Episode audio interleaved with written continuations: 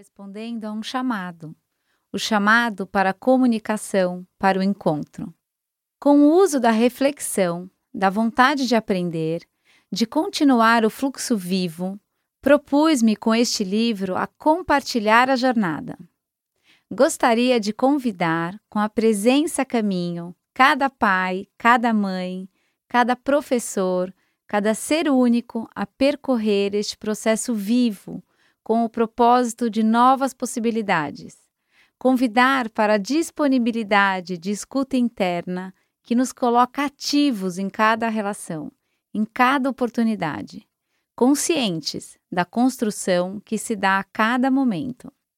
Meu convite é para que possamos educar nossas crianças desde a presença do ser essencial que cada um de nós é, consciência, com todo o potencial e sabedoria que está disponível e que muitas vezes não percebemos, com entrega ao fluxo da vida.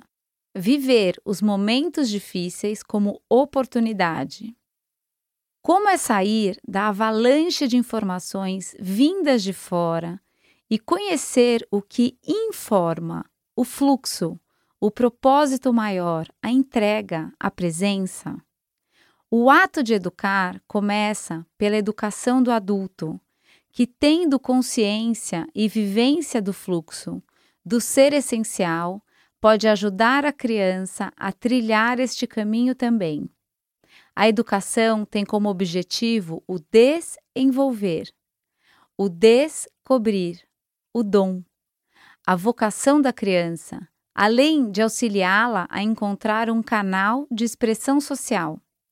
Quando vejo nosso mundo, penso que muito mais do que criar crianças com valores de poder e competição, temos a importante missão de educar crianças para ser, em letra maiúscula. Ser essencial, eixo vertical, sabedoria, respiração, alegria, amor. Crianças que crescerão na presença, na consciência, na escuta, na disponibilidade de aprender sempre e que, realizando sua vocação, construirão um mundo melhor. Por que não repleto de amor, respeito, unidade e diversidade? Vivemos dentro de uma história planetária, dentro da cultura de um país, de uma cidade, de uma família. E muitos de nós apenas repetimos padrões já pré-estabelecidos. O descobrir envolve conhecer as influências que nos acompanham desde o nascimento e, conscientes delas, seguir no aprendizado, ou melhor, na descoberta de quem somos realmente. Como pais, podemos, com a nossa orientação e nosso olhar, manter os filhos no caminho da repetição, no caminho das expectativas externas, ou podemos caminhar com os filhos no encontro para que retirem os véus, possam crescer sem nunca desconectar, sem precisar, como nós adultos, reconectarem-se. Afinal, sempre estarão conectados, dentro, fora, inteiros, despertos.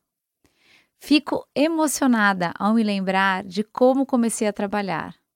Formada em psicologia pela PUC de São Paulo, sonho de menina, apaixonada pela psicologia analítica de Jung e toda a sua amplitude.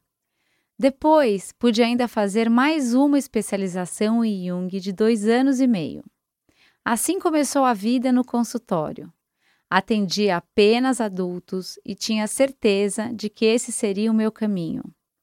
Mal sabia eu que seria por intermédio dos adultos que meu encontro com as crianças seria implacável. Depois de muito relutar para estar com crianças, pela discordância do que havia aprendido, depois de um estágio significativo na equipe do Núcleo Ser, que realizava, dentre outras coisas, o resgate da criança interna no adulto, comecei a sonhar. Sonhei com crianças por muitas noites, até que, numa das madrugadas, sentei e escrevi um projeto. Trabalhar com crianças de forma preventiva.